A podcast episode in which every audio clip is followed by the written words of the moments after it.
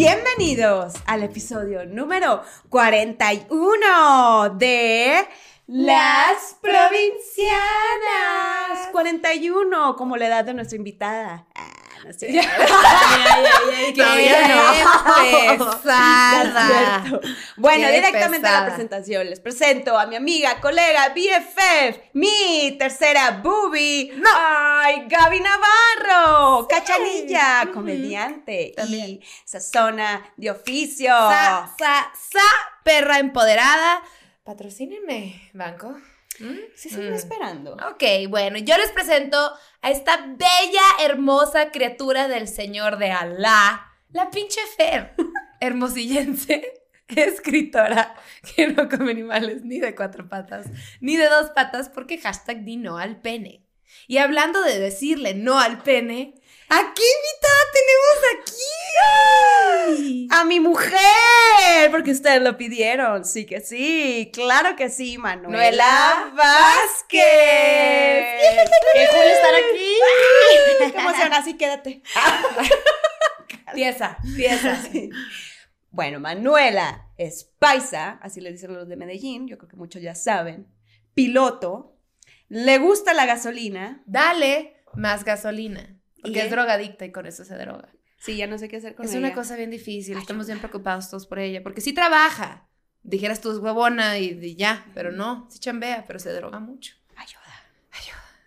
Manu, ¿cómo estás? Bien, bien, bien, bien raro aquí. Se siente bien, bien distinto. Porque estar normalmente aquí tú estás atrás de enfrente. las cámaras. Manu es la que se encarga de toda la producción de las provincianas, todas las cámaras, Ajá. Luces, todo. Enfrente. Pusimos a la mía ya. Estoy feliz que estás Bien, aquí. yo también, súper feliz, emocionada. Por fin. Sí, me encanta, me encanta. Por fin, Gracias siento por que la mucha invitación. gente, mucha gente tenía duda de quién es el amor de la vida de la pinche. Y por fin, aquí está postrada.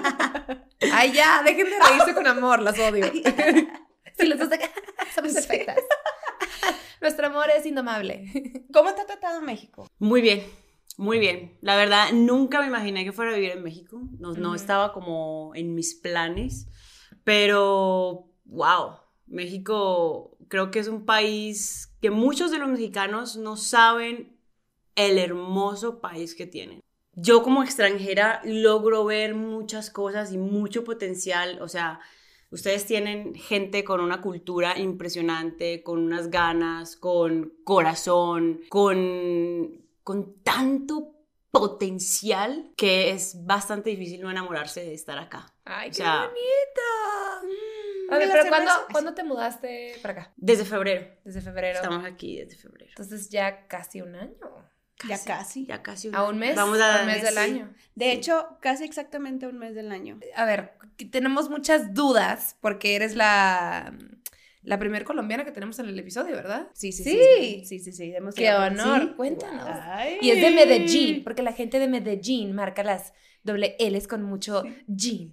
Así. Y ya se le medio, se le medio Está bien neutralizó la- el acento. Sí, nunca lo tuve marcado, ¿sabes? Mi mamá, incluso, ni mi mamá ni mi papá, en mi familia, como que la, el, ninguno de los dos son de Medellín, vienen de ciudades de afuera. ¿Cuáles ciudades? Eh, mi papá viene de un pueblito que se llama Belén de Umbría. Belén de Umbría. Belén de Umbría, sí. Que suena como bonito y como un talco. Como a pesebre. ¿Qué es Belén de Umbría? Ajá. Y mi mamá es de la costa, es de cerca a Cincelejo. Entonces, pues crecieron en Medellín, pero nunca tuvieron el, el acento muy marcado, entonces yo tampoco lo tengo marcado. Y ya llevo viviendo muchos años por fuera, entonces tampoco. Es que Ah, tú, tú hablas como muy colombiano, pero con- como con swag. Ajá, ajá. No sé si tiene sentido eso, pero. Pero, que- güey, cuando habla con sus amigos, o sea, cuando está se me hablando, sale. que vos pues, parce, pues, ah, no, pues, marica. Ah, no, marica. Y yo, pero ella me dice igual que marico, cuando- ¿no? En Colombia. en Venezuela es marico. Venezuela Ajá. es marico, ajá. En Colombia es marica. marica. Me Ajá. Que marica, marica, pues. No, y los países marica. hablan así con la S así, me encanta. Ah, la S súper marcada. La S Sí. super marcada y la, la G, la, la Y o la doble L la hablan así. Que pues, mamacita, pues, vamos allí o qué, pues. ¡Ay, qué! Ya lo tiene. Se me Ah. sale a veces. Ajá. Se me sale un montón. Así una vez, ay, mi amor. Y yo, oh my God. Como yo con serie. mi, mi. ¿Cómo que qué es la cosa argentina que se me sale? Ah, ¡Obvio! obvio. Ay, obvio. Oye, a ver, cuéntanos, ¿cómo da fue crecer en Medellín? O sea, ciudad, ¿cómo la, ¿cuál crees que es el equivalente a Medellín en México? Me han dicho que Medellín es muy parecida a Monterrey. Ok. Sí, que es, o sea... Se casan entre primos. no, Se casan entre primos. No creo que mucho. Te la sé. Dama. Bebés malitos. Oh. Oye, que es como Monterrey, entonces. Sí, que es, que es parecido como en cuanto a... Estructura urbana. A mí se me como pareció. geografía, como cómo se mueve la ciudad, como la gente interactúa, incluso como que hasta el clima es parecido. No la conozco, quiero conocerla, entonces a ver. Monterrey está bien padre. Sí, está bien dicho que bonito. está bien cool. Tú que viviste hasta ahí muchos años. Oh, pues yo estuve ahí mucho tiempo y pues sí está bien hermoso. Bien hermoso. Mucho restaurante. Ya dicen que está increcida la ciudad. Yo no he ido mucho Sí, tiempo. Cabrito. En ¿Comiste cabrito. cabrito? Mm, Creo que nunca comí cabrito en mis cinco años allá. Siempre preguntan ese, ¿comiste cabrito? Ajá, ¿Comiste? que comía Bueno, mucho y- lonchibón. Saludos, Oxxo. Porque foránea estudiante. Oye. asquerosa, güey. Oye, Perdón. este, ¿y cómo, cómo fue tu infancia allá? O sea, ¿cómo fue crecer? ¿Cuál es el estilo de vida o qué se acostumbra? Pues es, es una ciudad intermedia, no es la más grande, la más grande de Colombia es Bogotá, Ujú. pues tampoco es la más chiquita. Es una ciudad, hoy en día tiene como 4 millones, entonces... Ah, pues eso, eso está bastante grande. Y yo, sí, como la mía, un millón. no sé yo, un millón ochocientos. pues. Y, y pero Medellín así tiene la mentalidad como de una ciudad un poquito más pequeña, o sea, porque sí, sí, la gente le gusta mucho lo regional, eh, Son que, eso, regionalistas. que eso está bonito también, porque eso hace de la ciudad muy emprendedora, siempre, siempre el, el paisa se le ha llamado como el emprendedor, ¿no? Muchas de las grandes empresas colombianas han nacido en Medellín, eh, pues mira lo que está pasando ahora con la música, con la moda. ¿Qué pedo? Sí. O sea, Hay mucho, mucho, mucho Don emprendimiento. Balvin apoderado del planeta. Niño en Medellín. Ajá. Besos, Balvin. Sí, lo amamos aquí. Eh, pero crecer ahí fue, pues, a ver, una, la primerita, primerita parte de mi infancia fue muy tranquila. Luego fue muy intensa porque, pues, vino toda la época de Pablo Escobar, entonces nos tocó vivir toda esa realidad de la guerra Es en- sea, ciudad. Veíamos narcos y me decía, ay, yo me acuerdo de esa bomba. Y yo, ¿qué?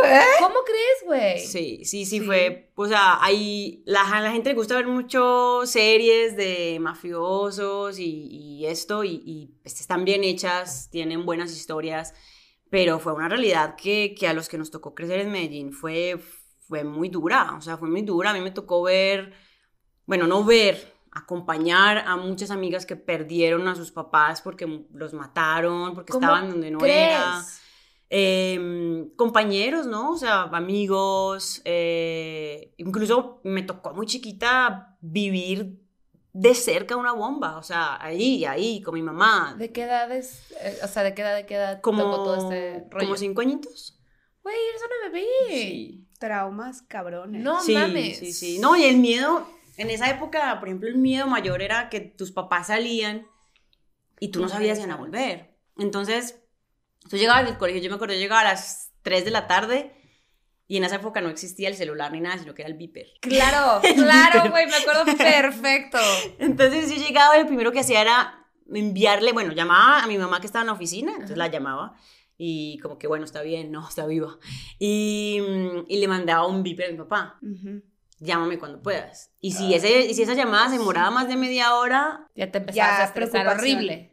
no, no, no, ya Pero igual tu uno- papá ya estaba consciente y súper pendiente de... que Claro, sí, no. claro. Y generalmente me llamaba a los 15 minutos. Ok. No, y esos 15 minutos que tú estabas embarrada Eterno. al teléfono así de, güey, no vaya a ser que me distraiga mientras fui al baño. ¿no? Qué difícil. ¿Qué, pedo difícil. que, o sea, Sí. la verdad, como es una situación tan ajena, bueno, no, a ver, hay mucho narcotráfico en México, pero Ajá. todo el rollo de Pablo Escobar es, está tan peliculesco para nosotros Sí. por las series y demás, que se me olvida cómo afectó vidas reales. Güey, tú me estás diciendo a mí, los papás de tus amigas.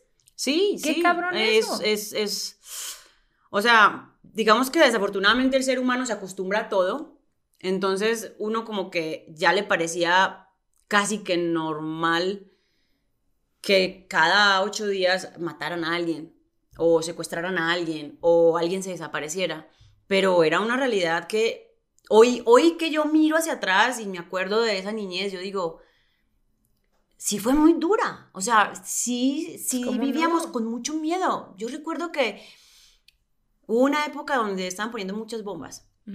Fue principios de los 90, antes de que, de que mataran a Pablo. Y, y no, pues, normalmente las habitaciones tienen un vidrio, una ventana, ¿no? Ujú. Entonces, todas las ventanas, todas, de la, la, la habitación, la de la sala, todo, era con cintas, cintas, por si había una explosión de una bomba, no los vidrios no te cayeran. Entonces, yo me acuerdo imágenes así de que yo estaba así como medio dormidita y miras para la ventana y, y se sentía la guerra solo por ver las cintas, ¿me entiendes? Era, Claro, eran sí, sí, situaciones claro, muy claro. agresivas, porque tú dices, Pues está muy, es un recordatorio muy Sí. cabrón que De- en vez de ver afuera una ciudad bonita, estás viendo eh, tape porque no vaya a ser que algo suceda mientras estás dormida. en tu Cualquier calle cosa o- que perturbe tu tranquilidad es, o sea, y sobre todo eso. No tu solamente tra- tu tranquilidad, es tu vida. sí. ¿Me explico? O sea, es de vida o muerte. No, y no era un miedo, digamos que de algo que no, pues no lo inventamos. No, es que pasaba. Sí pasaba. Y les pasaba tan cerca que era un, híjole. Y por ejemplo, ¿qué precauciones te pedían tus papás que tuvieras o nos, o sea, cómo era tu, tu día a día? ¿Era una cosa de caminar a la escuela? ¿Se acostumbra el camioncito? Camioncito. ¿O- ¿Sí? Sí, Ay, sí. qué bonito. Sí, era, era camioncito. Era camioncito. Sí, sí, no, mis papás no, nunca me llevaron a la escuela. Ok. Pero era como un de la escuela para acá, o si, si eras un poco más libre. No, de las, o sea, era, te recogía el camioncito en la, al frente de la casa, ibas a la escuela y luego a la casa y, y no salías de la urbanización, eran como cerradas. Entonces, digamos que uno estaba un poquito seguro ahí. Em, pero igual, por ejemplo, en la adolescencia, el salir al- en la noche era como que, pues, pues, pilas, ¿no? O sea, una época que no podía salir de la ciudad porque literal las calles, eh, las, las calles no, las carreteras. Nosotros vivimos en Medellín y como a 40 minutos algo que se llama Llano Grande, que es como, ¿cómo decir aquí qué? La marquesa. Como la marquesa, hazte de cuenta. Y, y pues no se podía ir ahí ni siquiera Mm. porque ahí estaba, ya, ese fue otra época que ya fue la guerrilla.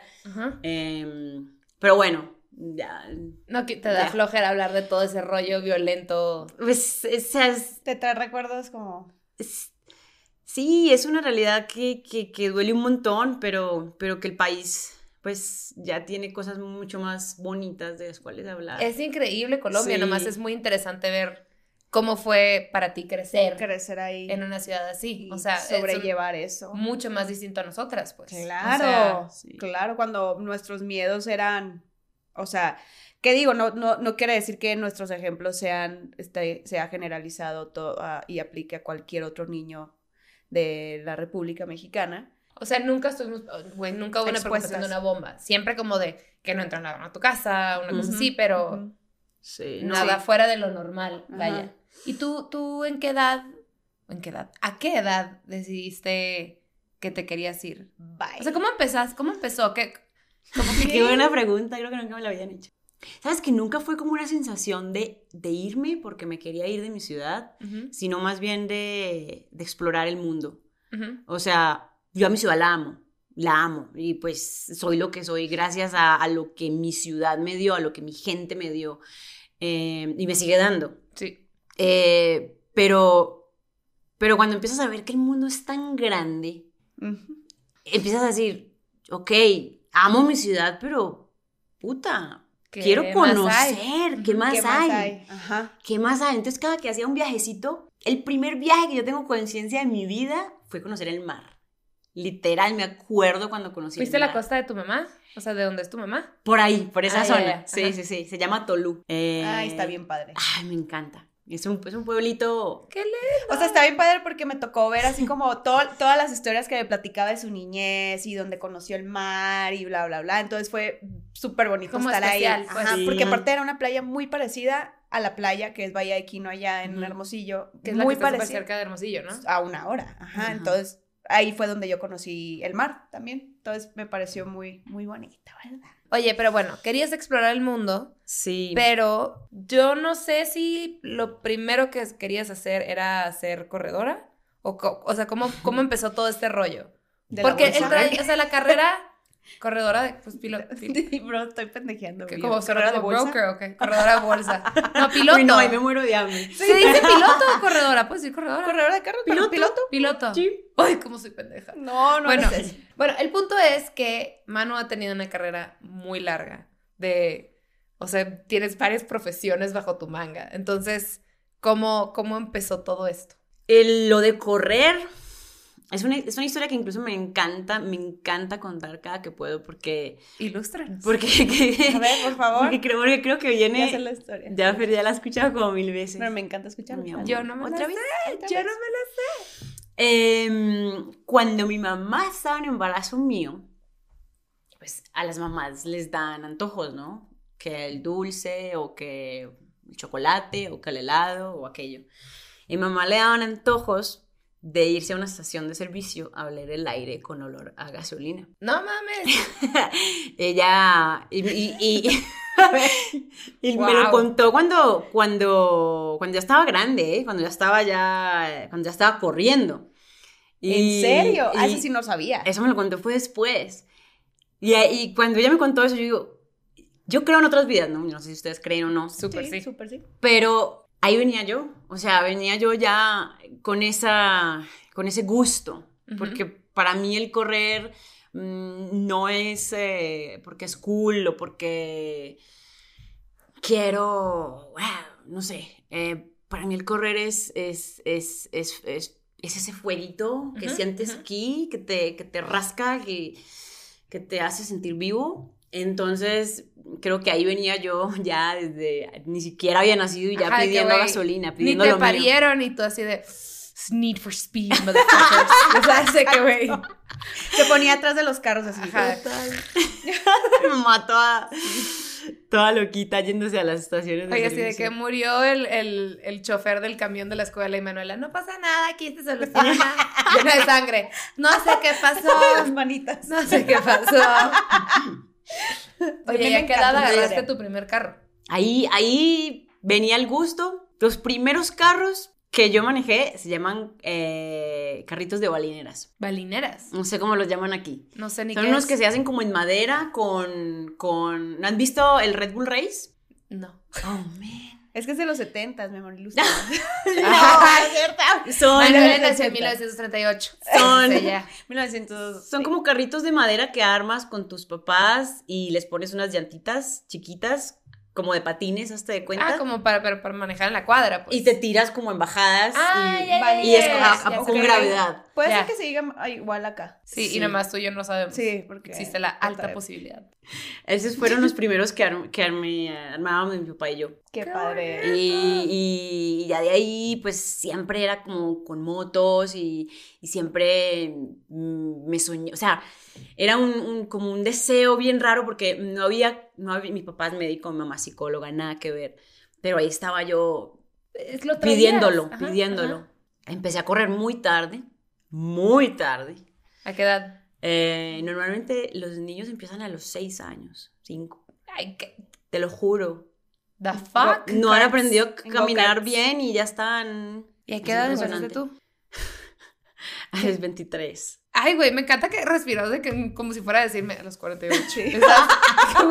Sí, porque Yo pensaría que los 54. 23 es súper buena edad. Ajá. O Pero es sea, que como. Es com- en Digo, comparación. comparándose a un niño de 6 Ajá. años, pues no mames. Pero, Sí. pues, claramente también nació para eso, porque, a ver, cuéntanos tu trayectoria. Te fue muy bien, ¿no? Sí, o sea, yo, yo empecé tarde, o sea, yo empecé a los 23, em, pero también hay algo que yo creo y es que cuando, cuando uno está para algo, el universo conspira. 100%.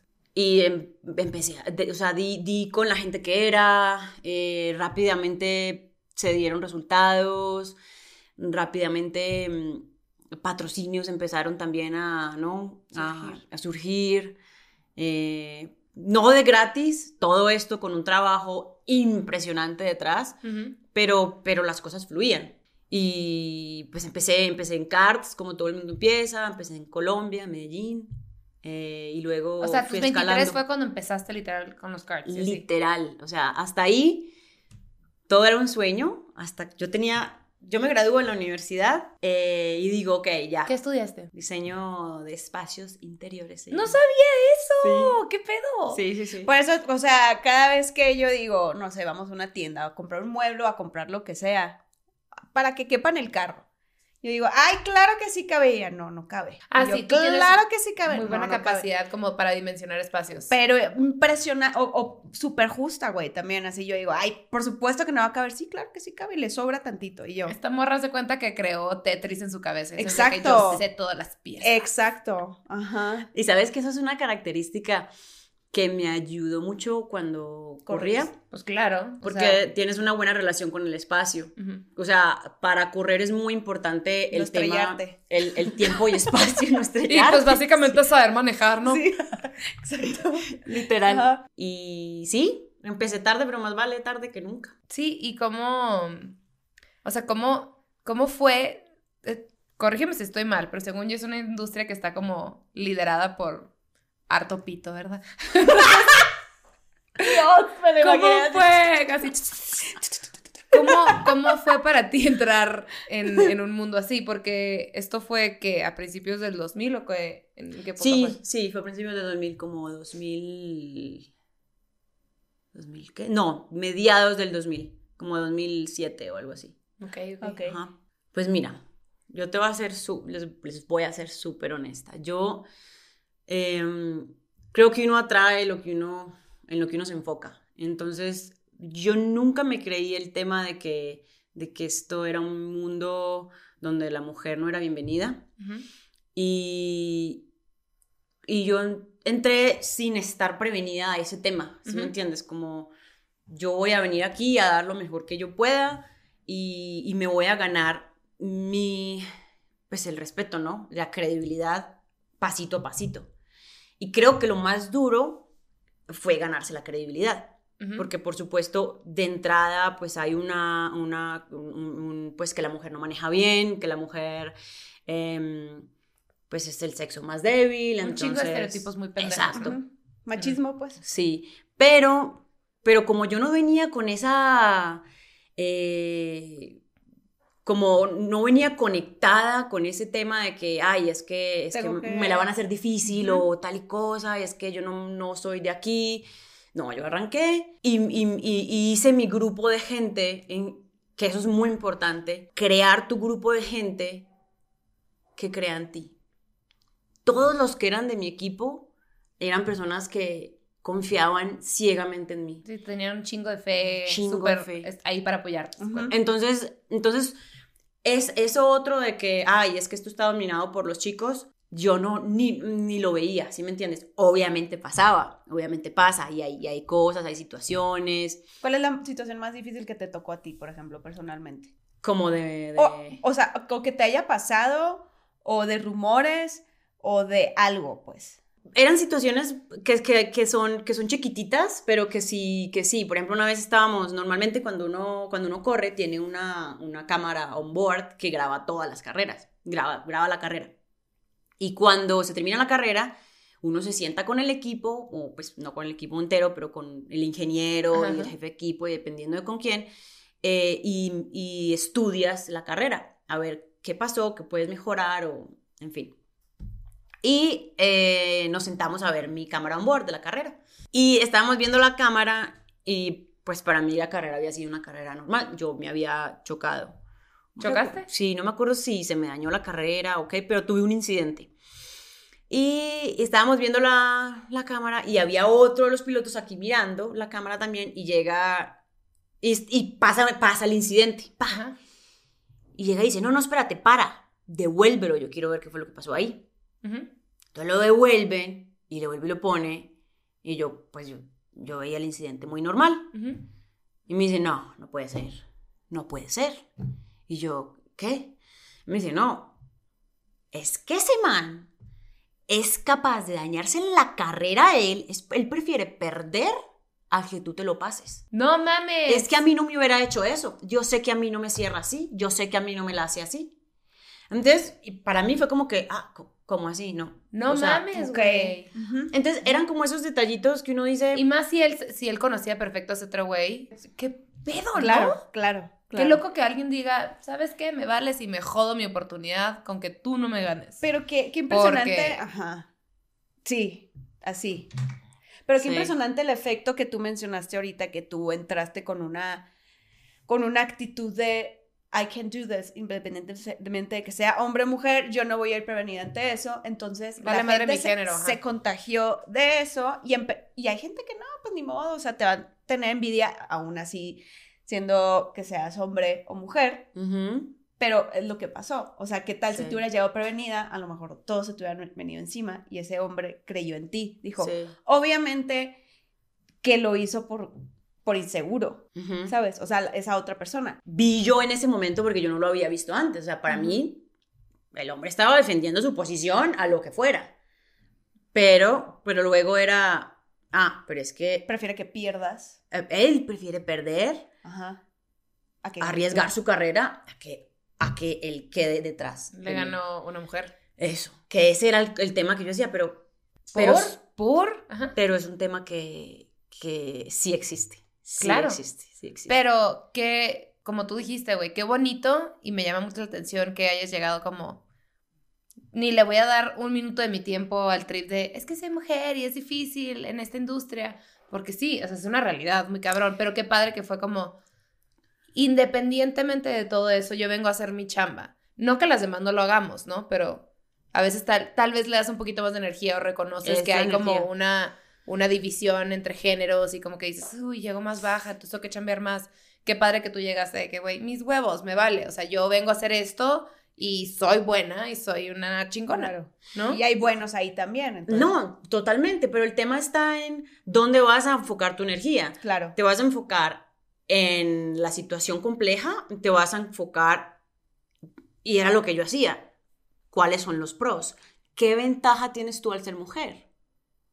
Entonces, yo me puedo enfocar en decir, ay, es que, es que no, es que me la hacen muy difícil, es que Claro. todo el mundo cree que las mujeres, no, yo cojo y literal, es, o sea, ¿Y qué ventaja reconociste de ser mujer en esa industria? varias, ¿eh? Varias. De Lupe. A ver. Scoop de Lupe.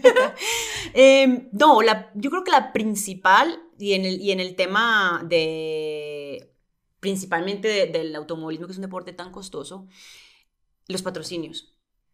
Al ser mujer, hay un montón de empresas que pueden estar interesadas en ti, que no, que no estarían interesadas, por ejemplo, en chicos, eh, en, en apoyarte a ti. Eh, tienes, tienes una, visi- una, una visibilidad distinta, que si tú la sabes mercadear, puede ser porque hay, hay 30 chicos corriendo, pero hay una chica. Entonces, Sí, claro, claro. entonces pégate de eso, pégate de lo bueno. O sea, otra cosa, la sensibilidad que tenemos las mujeres. Yo era muy pana de mi equipo. O sea, Pana es amiga. Súper de- parcera, parcerísima, parcerísima. O sea, mi equipo, yo no sé si, a lo mejor hay chicos que son am- también bastante sensibles, pero normalmente las mujeres somos más Sí, sí, por naturaleza. Exacto, entonces yo, mi equipo era mi familia, o sea, era, era, era mi gente y cuando yo corría, ese, ese tornillo que había que apretar, lo apretaba, era mi familia. Entonces eso, eso era una ventaja también. Qué Están bien padres. Está Ajá. bonito. Pero sí es cierto, o sea, sí, tú te pones a re- recapitular cualquier suceso en tu vida, o yo me pongo a recapitular cualquier suceso en mi vida, que yo vengo con una actitud de todo bien, yo vengo enfocada a esto, sin ni siquiera pensar en, como tú dices, en lo, en lo malo, entre comillas, eh, la, la, la, mm, cambia mucho, o sea, Cambia. la, la, el recibimiento de la gente es súper distinto. Es súper, súper distinto a cuando tú vienes prevenida. Igual puedes venir con la mejor de la actitud, pero prevenida, la gente lo siente. Y sí podría, o sea, si me pongo ahorita como a pensar en situaciones de mi vida también, que yo digo, que tú lo, no, no lo pudiste haber explicado mejor. O sea, cuando lo dijiste dije, claro, es por eso. Que si me pongo a pensar, fue eso. Fue eso, o sea, de llegar y quiero esto y punto. Y ya, vamos a pasarla bien todos. ¿Me Ujú. explico? Sobre todo, por ejemplo, en el en que ya es un tema que hemos sacado mucho, pero cuando, por ejemplo, cuando yo salí del closet fue fue así, fue un esto Es lo que quiero. esto es lo que quiero. No fue un- positivo. ah, no fue a la defensiva, fue con amor. Yo creo que por eso fue muy bien recibido y yo creo que por eso, o sea, y también parte de fortuna. Y en otras, y en otras em, ocasiones de mi vida que no tienen que ver con mi sexualidad también, o sea, en profesionales, con amigos, con gente nueva, con, o sea, sí te abre muchas puertas llegar con un, ok, Total, transparencia, Total. transparencia. Y eso en general es algo que haces mucho tú. O sea, en muchas pláticas que hemos tenido, pues, como en, en, en cotorreo bien chill, si alguna recomendación haces como de, güey, ya sé que estás agüitada por esto, pero te doy estos cuatro puntos donde puedes redireccionar tu energía, que está bien padre. Y en el momento como que digo, sí, ya sé que tú eres positiva, pero... y luego digo, no, ¿sabes? De que, pinche vieja, ay, llena de luz. ya, candilas. ¡Ya, me encandilas! Pero, pero sí tienes razón, güey. O sea, sí, claro. Qué, qué trippy, que, porque es muy fácil ser pesimista, es muy fácil ser negativo y es muy fácil sentirte como nublado por las cosas negativas o las cosas complicadas. Y culpar a los otros es lo más fácil. Que Como aquí Claro. hemos dicho siempre, ser víctima es lo más fácil Sí, y lo sí. más pendejo.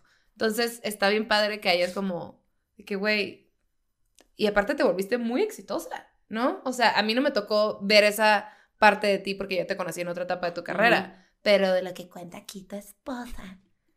Que eras muy Te buena. presumo, ¿Cuánto amor, tiempo duró tu carrera? Este. Corrí 10 años. Corrí 10 años. Chingo, Sí. Sí, wow. No, fue increíble. O sea, wow.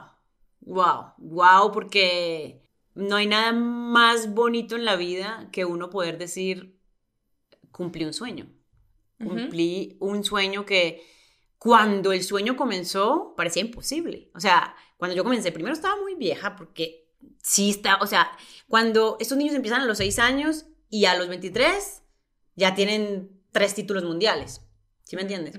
Entonces, y yo estaba empezando desde cero. Entonces era como una cosa, mi, mi familia pues le va bien, pero mi familia no es rica. O sea, mi familia no es como que, ay, Manu, ahorita vamos a pagar todo. No, no. O Sí. sea, cuando yo empecé yo decía, bueno, mis papás me pueden ayudar un poquito, pero, pero pues es- esto es un Y luego, tema... ¿cómo lo crezco? Y luego, ¿cómo Ajá. lo crezco, no? O sea, eh, eh, digamos que no tenía el dinero para correr, pues, no tenía, no conocía a nadie. Es un deporte muy caro, ¿no? Es un deporte bastante costoso. Y empecé literalmente, literal. No sé si aquí existen las páginas amarillas. Sí, en la ¿También? sección amarilla. ¿Sí? Ajá. Páganos. no sé, no sé si existe todavía. Porque no, o sea, pues yo empecé buscando en las páginas amarillas, literal, a ver, a ver, aquí, a dónde, a dónde, a dónde yo Marco empiezo a correr. patrocinio. No, ni siquiera, ¿a dónde empiezo a correr? ¿A dónde aprendo? Entonces, porque yo, o sea, yo había corrido karts, pero los, los que tú vas y alquilas y ya, o sea, yo, eh, esto Ajá. era un sueño, toda la vida. Sí, como de cómo putas le ¿Cómo hago. putas le hago? Perdón, sí está muy específico. Perdón, te interrumpí un poquito. No, no, Que, o sea, ¿cuánto cuesta este deporte? O sea, es, es muy caro. Millones. como que. Ah, ah, ok. Eso quería saber de que. Sí. ¿Qué estamos hablando de 300 pesos? O sea, de que- De- no, de o sea, como- perdón, pero tienes que tener dinero o apoyo de tus papás o herencia para entrarle o, cómo le hace la gente. Patrocinio cañón. Por ejemplo, el Checo Pérez es patrocinado por Carlos Slim. Pero cómo empezó él. ¿Me explico? Ah, Normalmente- O sea, me refiero como el trip de equitación, pues. Que Ah, de, entrada hay una, una marca social, pues. Ajá, ajá. ¿No? Ah, bueno, ahí sí te lo dejo a la profesión, no sé, mi amor. No- normalmente lo- los papás son los que Los que ayudan. los que ayudan, porque pues tienes que demostrar que tienes con qué y ya de ahí, o sea, con qué digo yo como que obtener resultados, o sea, ganar. Como la inversión, haz de cuenta. Inversión inicial la hacen los papás. Exacto, normalmente los papás son los que los que apoyan al principio y luego ya empieza la empresa privada o los gobiernos y así. Ujú. Ok. Por eso a Hamilton es lo que es ahorita porque él empezó de Chiquitito. Hamilton, o sea, desde, de, desde abajo. O sea, el papá era el que cuidaba la pista. Y así empezó a escalar y escalar y escalar y ahorita es el Eso está one. interesante. Pero pues bueno, ya estaba metido en esa Sí. industria. Pero bueno, te interrumpí. Estabas diciendo que eh, secciones amari- sección amarilla, como de dónde aprendo, cómo empiezo. Ah, sí, no, literal, páginas, o sea, de cero, de cero. Por eso a mí, cuando las personas me dicen, Manu, pero, ay, pero es que como arranco, arranca, yo no sé, a- eh, busca, simplemente cuando uno, cuando uno tiene un deseo, muévete hacia donde ese deseo te mueva. Literal, lo, lo más tonto, páginas amarillas. Yo llamé como a 20 lugares Y en 19 me colgaron y me dijeron que estaba loca, que, que, que, que. Y, y- y eso, pues que no te quite la motivación. Y luego, ahí es también donde uno dice, bueno, ya cuando uno le habla al universo, el universo te da. Me llega un, un artículo donde decía, esta gente entrena aquí, aquí, aquí, aquí, los Wow. cartistas. Y yo, wow, Ahí yo no los conozco, estar. pues yo me voy para allá. Claro. Y me fui para allá sin conocer a nadie, para, ¿Para, para dónde es para allá? un, un cartódromo que había en Medellín, Ah, ok, ok. donde entrenaban ellos. Ajá, ajá. Y me fui para allá y, y llegué y ahí conocí las, las personas que empezaron a hacer mi equipo y ya de ahí ya todo se empezó a dar, pero, pero es uno, cuando uno quiere algo, mm, que la inercia, o sea, que, que todo el impulso sea hacia eso, Sí. independientemente Todo sea está a tu chiquitito. favor. Exacto. Y luego entonces ya la idea era ir a correr a Italia, entonces Pucha, yo no tenía ni idea de cómo iba a correr a Italia, pero empecé a aprender italiano porque yo sabía que iba a ir. No mames. Entonces- ¿Y habla italiano o mama? ¿Cómo no sé yo? Bueno, sé que haces una pasta que te cagas, pero no sabía que sabías italiano. Sí. Qué mucho. O sea, sí. Di, di Unas pizza en que italiano. Pizza. Por eso. Di, di una frase en italiano aquí. Spaghetti. Eh, cosa volete che dire? Eh, dico io, adesso sono molto contenta perché sono qua con voi e questo è un momento speciale. Ay, mi amor, ¿te ¿Cómo quieres que entendí? Siento que sí entendí poquito. Sí, ¿estoy sí, mal? es que, ah, no, sí, porque es una lengua, como lengua romance. Yo no sabía que hablabas tan bien. ¿Qué pedo? Y me encanta, me encanta. es Entonces, tú decidiste divina. que ibas a aprender italiano porque sabías que eventualmente ibas a estar corriendo en Italia. Sí, porque esa era mi meta. Yo decía, yo voy a correr allá porque los mejores pilotos se entrenan allá. Yo no sé cómo, porque no conozco a nadie, no nada, pero, pero empieza uno a enviar la información de lo que uno quiere para allá. Ajá. Y empecé a aprender italiano y a los, bueno, como al, casi al año ya estaba allá. No mames. Sí, ¿Cuál- En el 2011. 2011. 2011. Y en el 2012. En el 2010. dato- da- 2010. 2010. No, Ah, porque- 2009 fue la primera Porque vez. estuviste tres años. Sí. Dato curioso, cuando yo estaba en Italia, yo vivía en Italia también, estábamos allá al mismo tiempo, pero no, obviamente no nos No se conocían. Ajá, pero estábamos allá al ¡Qué mismo tiempo. loco, güey! Cerquita. Entonces, Súper ¿cuánto- ¿en dónde estuviste en Italia? Yo vivía cerquita de Boloña. Y allá Sí. estuviste corriendo tres años entonces. Corrí en Italia como tres años. Y sí, sí, sí, tres años. Yo, o sea, estoy traumada que no sé esta parte de tu historia. Eso No, y, viene cabrón. y luego que nos platique también la de mm, que estuvo en un reality, que estuvo muy cabrón, o sea, pero platica cómo fue el reality. Como No, de, de reality, Italia te wow. fuiste a reality. Espérate, ¿todavía seguías siendo piloto o, o cómo fue? ¿Cómo decides que, que le vas a poner un fin a tu carrera de piloto? Ay, eso fue muy duro, muy difícil, muy difícil. Incluso a, a Fer to- le tocaron momentos donde Sí. extrañaba mucho, ¿no? Porque pues cuando es lo que te mueve, lo que te... Yo, yo creo que es un duelo, ¿eh? Es como perder a alguien. Sí. Es como, como cuando... Sí, y es, sí. Y lo extraño todavía, ya de una manera muy distinta. Pero, pero hay que ser realista también. O sea, hay que, hay que soñar mucho, jugársela por los sueños, pero hay, hay momentos en la vida donde, donde hay que tomar decisiones.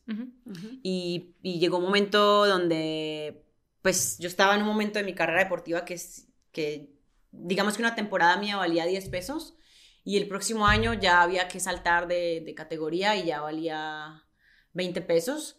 Y el dólar se subió de tal manera que ya no eran 20 sino 30. Y el, gobi- el- el gobierno no, la- las empresas estaban mucho más enfocadas en otros deportes, más no el automovilismo. Entonces, pues se hacía, Ya no era tan realista. no era viable, con- no era viable. Y, y ya, y ya en mí estaba pasando como, como que me estaba como, como estresando un poco. Salgo del closet también, entonces se hace como, como, un- como una revolucioncita medio así como... Unas empresas les da miedo Ah, y, y- se van un poco. Entonces, pues llega uno y dice, bueno, pues hay que, hay que Tomar una decisión. Tomar una decisión, seguir para adelante. Yo esto lo amo. Algún día volver a correr de una manera distinta, pero, pero vamos a volver a correr. Y, y, y tomo la decisión de no volver a correr. ¿Y esto fue en qué año? Eso fue, eso fue después del reality.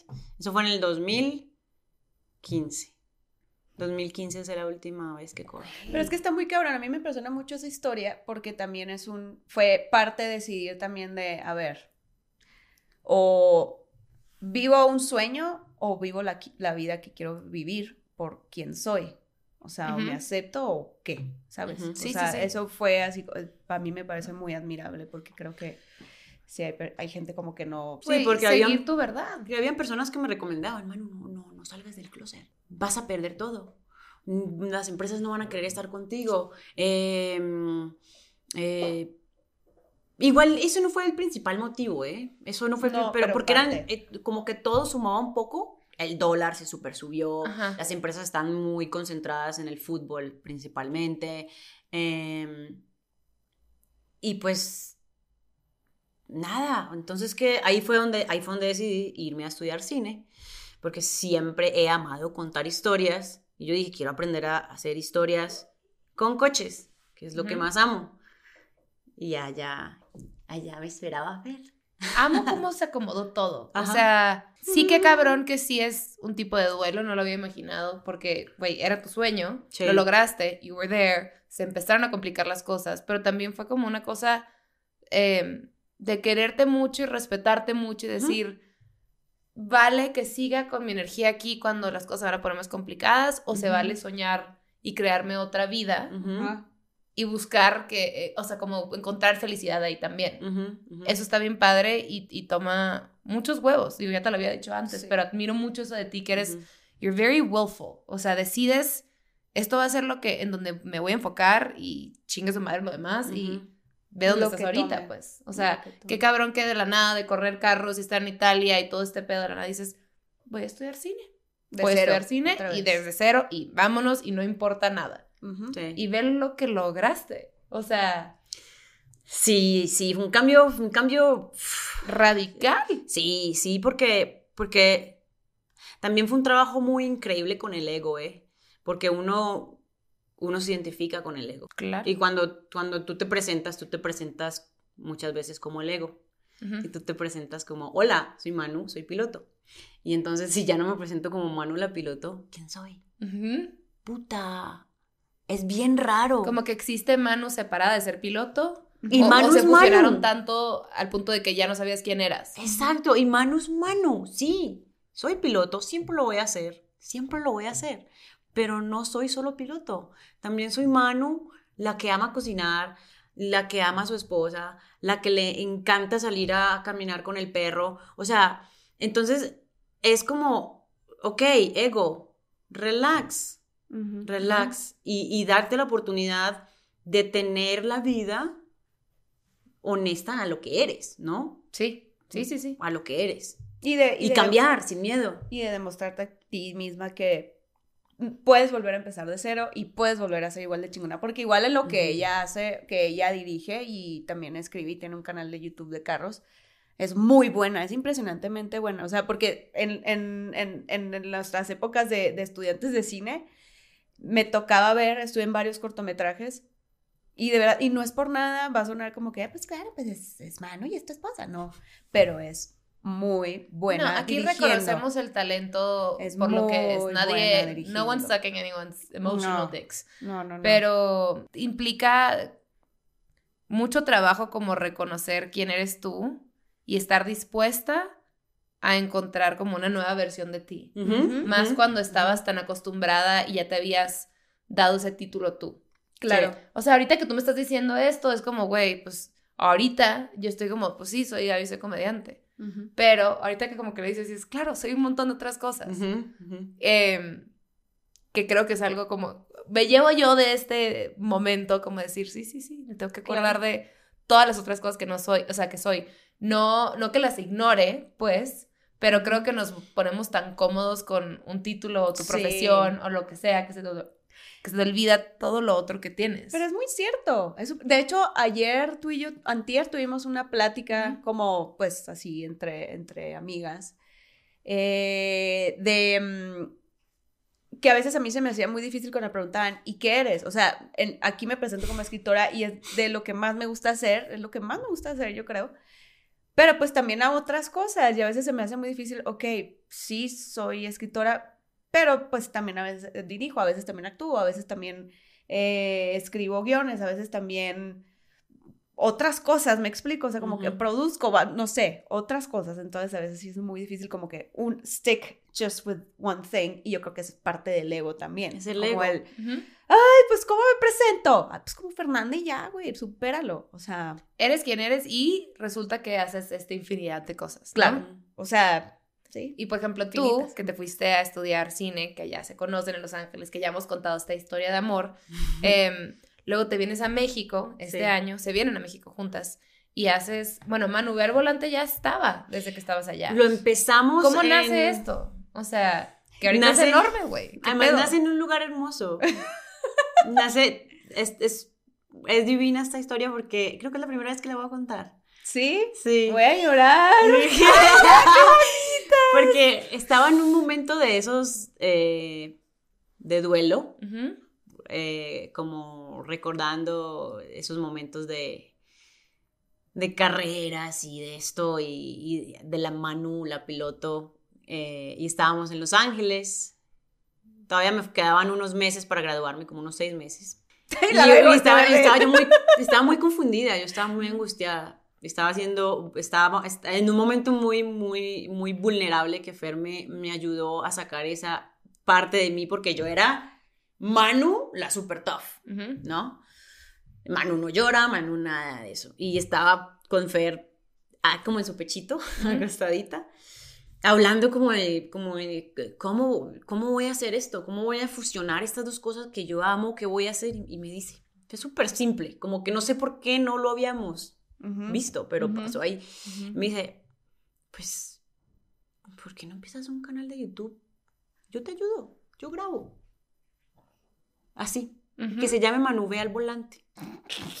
Así. Güey, ma- o sea, pero hasta siento Sí. que ni siquiera me, me, me corre- siento No. que algo que me llegó, que fue como un canal, ya sabes, Ajá, ajá. así como el, pum, pum, ahí está, y pues yo te ayudo, pero no es como que, ay, a mí se me ocurrió, Ah, te lo juro que sentí que fui como un canal, fue súper mágico. Y yo soy súper reacia como a, como a que me digan qué hacer, ¿no? Ujú. Yo soy como que... "Ah". Pero...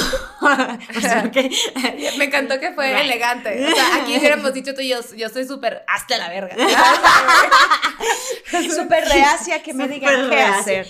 Y entonces, inmediatamente fue como que, sí, va. Y a los 15 días estábamos grabando el primer capítulo. Eh, grabamos tres en Estados Unidos, Cuatro. cuatro. Grabamos cuatro en Estados Unidos y en febrero grabamos el primero en Hermosillo. Ajá. Ah, me acuerdo, me acuerdo. Sí.